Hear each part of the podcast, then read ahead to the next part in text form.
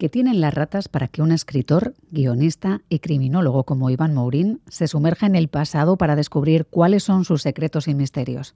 Porque existe una aprensión ancestral hacia estos seres capaces de pesar varios kilos y colarse por cualquier agujero gracias a su capacidad de compactar sus costillas. Las ratas, uno de los animales con peor fama, temidas y escurridizas. Tal vez ahora mismo muchas de ellas vivan bajo nuestros pies en las orillas de rías y ríos, en el subsuelo de tu casa, entre tus tuberías. Puede que estén muy cerca. Soy Miriam Duque, la encargada de abriros esta Gambara Negra, un podcast de crónica negra en el que hacemos que ciencia, especialistas y pruebas hablen más que nosotros para recomponer la actualidad y tratar de entender la mente de quienes se escoran al lado oscuro.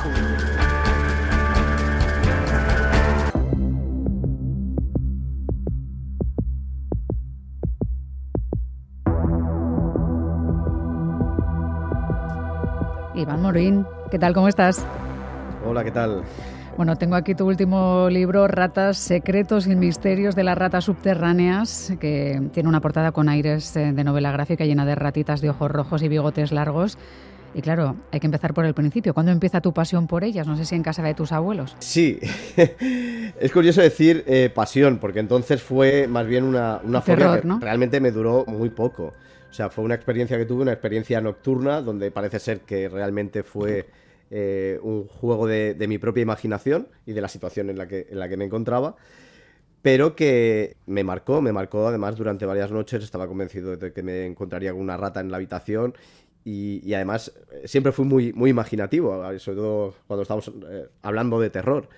Y yo creo que por ahí empezó la cosa. Y luego, independientemente, me di cuenta con los años y, sobre todo ahora la llegada de, la COVID y, y todo esto, que, conocíamos muy poco de, la rata. Es decir, le tenemos mucha aversión, le tenemos mm. miedo, pero poco más. O sea, sabemos muy poco sobre ella. Sí, es verdad que has investigado el por qué tenemos esa aversión ancestral, ¿no? Porque tú dices que empezaste a pensar que las había, que se movían y que correteaban por el tejado de la casa de tus abuelos y ese ruido ya te hizo temerlas, aunque en realidad probablemente nunca las habías visto, ¿no? Y eso nos pasa, que sin siquiera haberlas visto en nuestras vidas físicamente muchas veces ya nos generan mucha angustia, ¿no? No, en este caso sí que sí que estaban, porque eran ratas de, campo, ratas eh, negras, eh, no la que habitual que tenemos nosotros en, las ciudades, que es la rata gris. Y, sí que las escuchabas y además escuchabas las peleas y tal. Pero claro, yo pensé que había entrado una por la, por, la habitación y, yo creo que fue en ese momento de duerme vela que me jugó una mala pasada. Porque después eh, me acuerdo que mi hermano hizo una barrida del sitio y no encontramos absolutamente nada. Bueno, mejor así. En muchas ocasiones hemos oído decir que en grandes ciudades como pueda ser Nueva York, pero seguro que pasa en otras muchas, hay unas seis ratas por cada habitante. No sé si hay base científica para este tipo de afirmaciones, porque si sufriesen hambruna y saliesen del subsuelo del alcantarillado, las ratas serían legión. exacto, eh, es, es un mito. O sea, realmente, a ver, hay que decir que en Nueva York hay muchísimas ratas, pero tanto como seis por habitante, no pero sí que hay suficientes como para que nos llevemos un buen susto y sobre todo cuando estamos hablando de que les cueste conseguir su sustento principal, es decir, una de sus principales motivaciones que es la comida. Eh, ellas viven para, para, comer y para procrear, o sea, son sus dos principales motivaciones. Y sí que es verdad que como eh, le privemos de la comida podemos tener un problema bastante gordo. Hmm. Porque aunque la dejemos en casa, su olfato está súper desarrollado, eso sí está comprobadísimo. Sí, y además dependiendo de la especie lo tienen todavía más desarrollado. Hay una rata, una de las más grandes del mundo, además de las más agresivas, que es la rata de Gambia, que tiene un olfato increíble. Y claro, además este olfato tan agudo que tienen las ratas las ha llevado... Eh, precisamente a colarse en hogares buscando comida. ¿Por qué? Porque estamos acostumbrados a dejar desechos, incluso a no recoger la mesa en el momento de, irnos a, la cama o la cocina sin terminar de arreglar. Y esto las ratas lo pueden oler. Y, claro, cualquier cosa que les pueda traer eh, a nivel alimenticio, eh, pues eh, es un foco, ¿no? Para que pueda, para que pueda venir. Hablabas de las de Gambia, unos 5 kilos, dices en el libro. No, las de Gambia son más pequeñas. Las de Gambia son unos 2 kilos, son las del bambú. dos kilos. No está mal. Sí, las del bambú pueden llegar a pesar 5 kilos. Son ratas muy, muy grandes. no tienen nada que ver, por lo menos físicamente, a, a las ratas que conocemos nosotros. Pero además son ratas que eh, en Asia se comen, o sea, se utilizan para, comer. y son impresionantes, son realmente animales muy, muy grandes y que realmente eh, una mordida de un animal de este tipo eh, te puede generar lesiones muy, muy serias. Bueno, estamos hablando de animales que, bueno, hemos mencionado que pueden pesar varios kilos, pero en general son pequeñas, se mueven muy rápido y es verdad que pueden contraer su columna para pasar por cualquier agujero. O sea, son francamente escurridizas, caben por cualquier lugar por el que quepa su cabeza, ¿no? Eh, eso las hace capaces de llegar a cualquier rincón de tu casa si quieren o por cualquier tubería. Exacto. O sea, primero eso, tienen una capacidad para colarse en los espacios. Donde, donde quepa la cabeza, el resto del cuerpo va a caber es, impresionante, porque claro, tiene una cabeza muy pequeña en comparación del cuerpo. Pero esto es así, y eso precisamente genera miedo, porque es lo que genera ese carácter intrusivo de la, Pero además trepan. Sí, trepan y son muy buenas trepadoras, hay que decirlo. Además utilizan la cola como, eh, como elemento para el equilibrio. Pero es que luego también hay que pensar que tienen una capacidad de retener el aire, eh, de aguantar, por ejemplo, debajo del agua tres minutos. Y, claro, esto sirve, por ejemplo, para que puedan colarse a través del inodoro. Si no tenemos los sistemas eh, de seguridad que, hoy en día afortunadamente sí que se están instalando. Hay, digamos, cortafuegos para ratas para evitar que, convivan más de lo necesario con, nosotros en nuestras vidas, porque es verdad que, bueno, como capacidades físicas tienen unas capacidades fantásticas para sobrevivir casi a todo. ¿eh? Y bueno, pues da cierto miedo. Durante siglos, Iván, su nombre se asoció a los estragos de la peste. Si a eso le sumamos, como decías, que procrean mucho y que son muy voraces, eh, bueno, pues eh, dan ganas de pensar en, que debiéramos avisar a un exterminador. Por eso es muy importante el control sanitario, eh, sobre todo en restaurantes, hospitales, en cualquier sitio donde se manipule la comida, porque hay que pensar que las ratas son portadoras de muchísimos virus desde el momento en el que nacen. Y, claro, muchos de estos virus, claro, la gente piensa que a lo mejor eh, el hecho para que te pueda transmitir una enfermedad eh, es, que te muerda, o sea, un contacto muy directo. Y no es así, es decir, el simple hecho de que depositan pelos, depositan heces, orina, es suficiente para que transmitan ciertas fiebres que nos pueden eh, ocasionar problemas de salud bastante graves y graves en algunas ocasiones que podemos morir. Afortunadamente, hay que decir que como tenemos un sistema sanitario y sobre todo unas medicinas que realmente pues, nos pueden eh, salvar en ciertas situaciones, eso, eso es realmente lo importante. Pero sí que, por ejemplo, en el tema de, volviendo a lo que decía de morder, hay una enfermedad que es el sodoku, eh, que lo que hacen es transmiten el virus a través de la saliva en el momento en el que te muerden. Y esto, te, eh, si no acudes rápido al médico y lo dejas pasar, te puede causar problemas psicomotrices, neurológicos y aquí sí que te puedes morir. ¿En qué situaciones llegan a atacar al ser humano? ¿En qué situaciones? Pues, por ejemplo, son muy territoriales. Eh, si ellos consideran que, tienen el nido en peligro, o, por ejemplo, su fuente de alimentación, eh, te van a plantar cara. Además hay que pensar que la rata, eh, sobre todo la rata, la rata parda, la rata gris, nuestra rata, es un reflejo de nuestra sociedad. Y ¿Qué ha pasado? Que con la COVID nosotros nos hemos tenido que adaptar a ciertas cosas, ¿no? Y no nos hemos adaptado de todo bien, pero las ratas sí.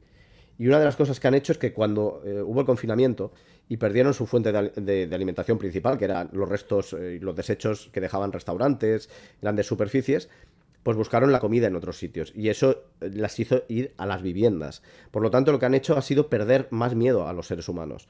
Y por eso muchas veces no la podemos encontrar y ni siquiera se inmutan. Hmm. He estado echando un vistazo y he leído que ratas, cucarachas y mosquitos en este orden están en el podio de las plagas urbanas porque son las más abundantes, las más peligrosas, las que están creciendo más, que las altas temperaturas eh, que se vivieron el pasado año con muchas olas de calor han contribuido a ello además y que preocupaba a los especialistas el aumento en la ciudad de las ratas negras, eh, que son bueno, pues más estilizadas, que no es exactamente esa gris o esa parda que mencionabas. ¿Esto implicaría también cambios en su forma de moverse si esas ratas negras empezarán a, crecer y a multiplicarse en las ciudades? Bueno, hay que pensar que la rata negra es, es la primera en llegar. O sea, eh, se extendió en el siglo XII con las cruzadas. Fueron las que llegaron en barcos y se fueron extendiendo y con ello eh, trajeron la peste negra. Eran las portadoras de las pulgas y, de, la enfermedad.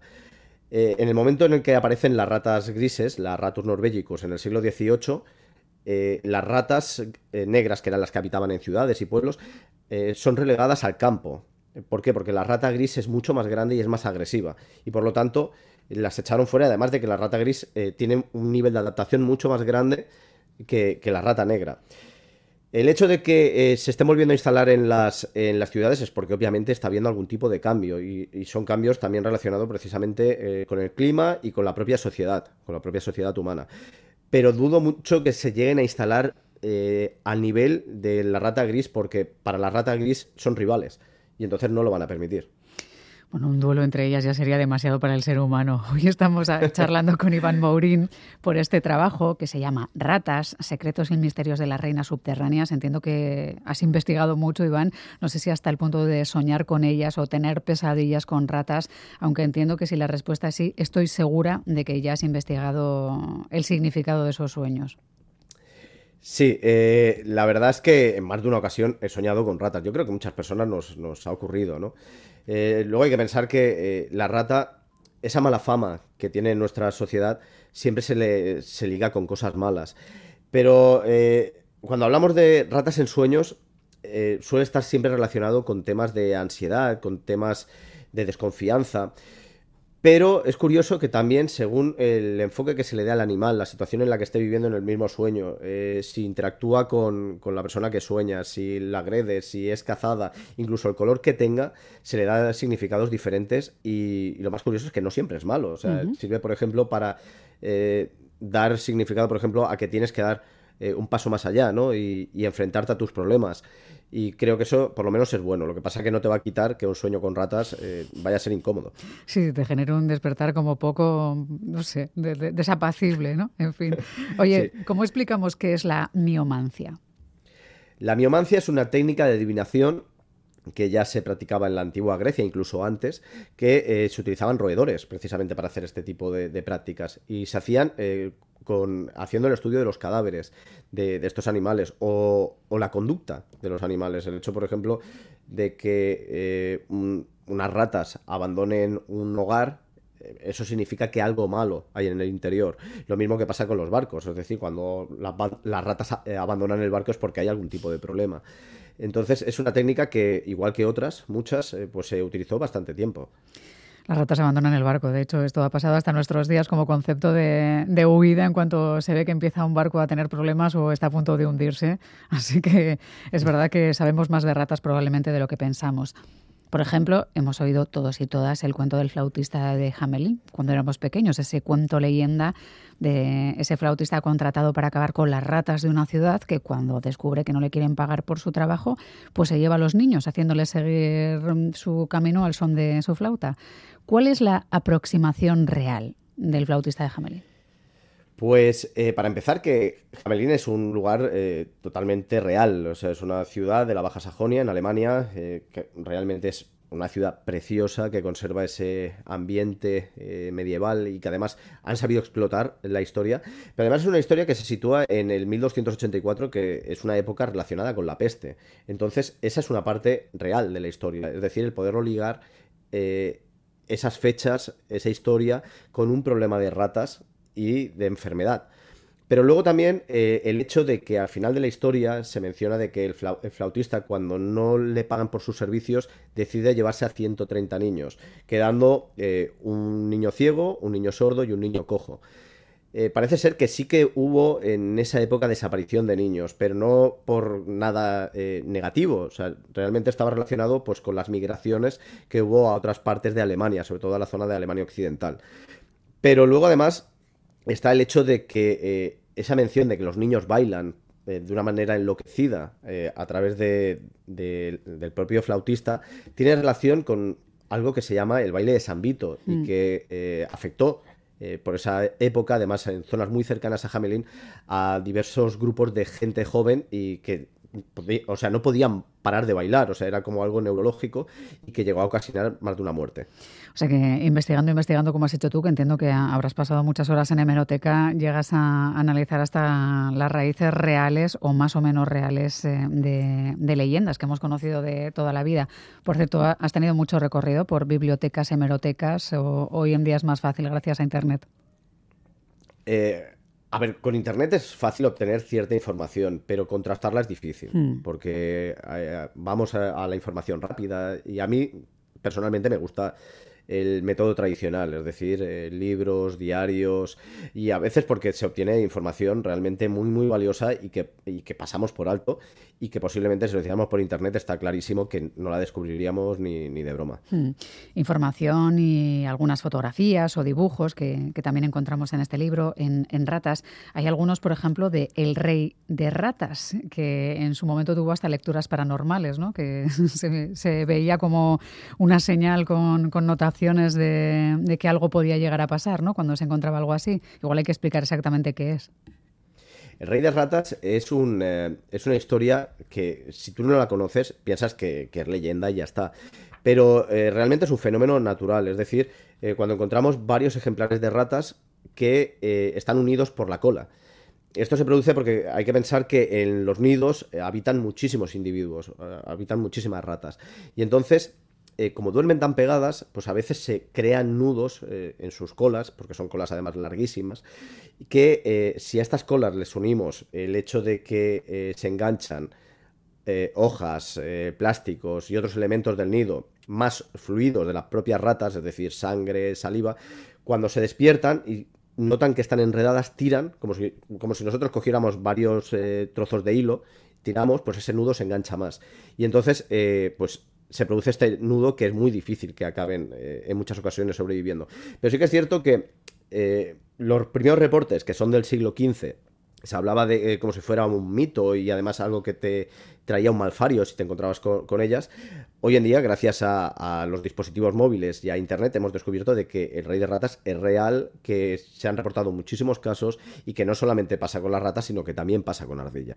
En todo caso, eh, ¿se ha logrado revertir esa imagen o esa primera sensación, si te encuentras con algo así, de que estás a punto de sufrir un malfario por culpa del rey de ratas? Yo creo que sí, pero el susto te lo llevas fijo, porque claro, te encuentras, por ejemplo, hace muy poco encontraron eh, 13 ejemplares de rata negra eh, unidos y que además iban a buscar comida, o sea, iban todos chillando. ¿Y en qué dirección van? Si están todos unidos, ¿no? Al final acaban haciendo como una suerte Sí, pero yo creo que se organizan, se organizan como colonia, porque hay que pensar que son animales muy inteligentes y que, y que saben trabajar muy bien en equipo. O sea, realmente sobreviven, entre otras cosas, porque saben trabajar muy bien entre ellas, ¿no? Cada uno cumple sus funciones y yo creo que en este caso ocurre eso, ¿no? Que eh, van todas a una y, por eso consiguen sobrevivir el tiempo que consiguen sobrevivir, porque eh, hay veces que sí que pierden individuos eh, durante la etapa ¿no? en la que están con las colas unidas hasta que al final, obviamente, pues acaban en la gran mayoría de los casos muriendo todos. Bueno, pues hemos empezado con cierta aprensión a nuestras invitadas eh, del programa, las ratas, eh, pero hemos descubierto que físicamente son seres muy poderosos, capaces de trepar, de nadar, de, mantenerse casi buceando durante minutos y que serían capaces de sobrevivir a circunstancias sumamente extremas, porque además son voraces y olerían nuestra comida a muchísima distancia. No sé si después de decir todo esto, Iván, serías capaz de tener una en tu vida, si acabarías dándole vueltas a tener una como mascota o algún ejemplar de la familia de los roedores, no ya tanto como una rata. Eh, pues no tengo problema, la verdad es que no. O sea, ese, temor que, tenía de, pequeño desapareció, afortunadamente. Y he tenido algún roedor como, como mascota. Eh, ratas no, pero claro, eh, hoy en día están toda esta serie de ratas domésticas. no es la rata callejera, ¿no? Que la rata callejera se puede domesticar, pero no el ejemplar original, podríamos decir. Es decir, tiene que pasar eh, unas cuatro o cinco generaciones eh, con un trato muy directo con el ser humano para que empiecen a ser realmente dóciles. Bueno, no sé si llegaremos a tanto. De momento hemos aprendido mucho sobre ellas gracias al trabajo que ha hecho Iván Maurín, que es escritor, criminólogo y especialista en ratas. A partir de ahora podéis descubrir todo lo que ha investigado, muchas curiosidades muy documentadas en este libro, Ratas, Secretos y Misterios de las Reinas Subterráneas. Y ya os digo que no da miedo, que nadie piense que va a generarle angustia, que es un libro muy entretenido. Iván, muchísimas gracias. Muchísimas gracias a vosotros, ha sido un auténtico placer. Lo mismo digo, hasta la próxima. Hasta la próxima.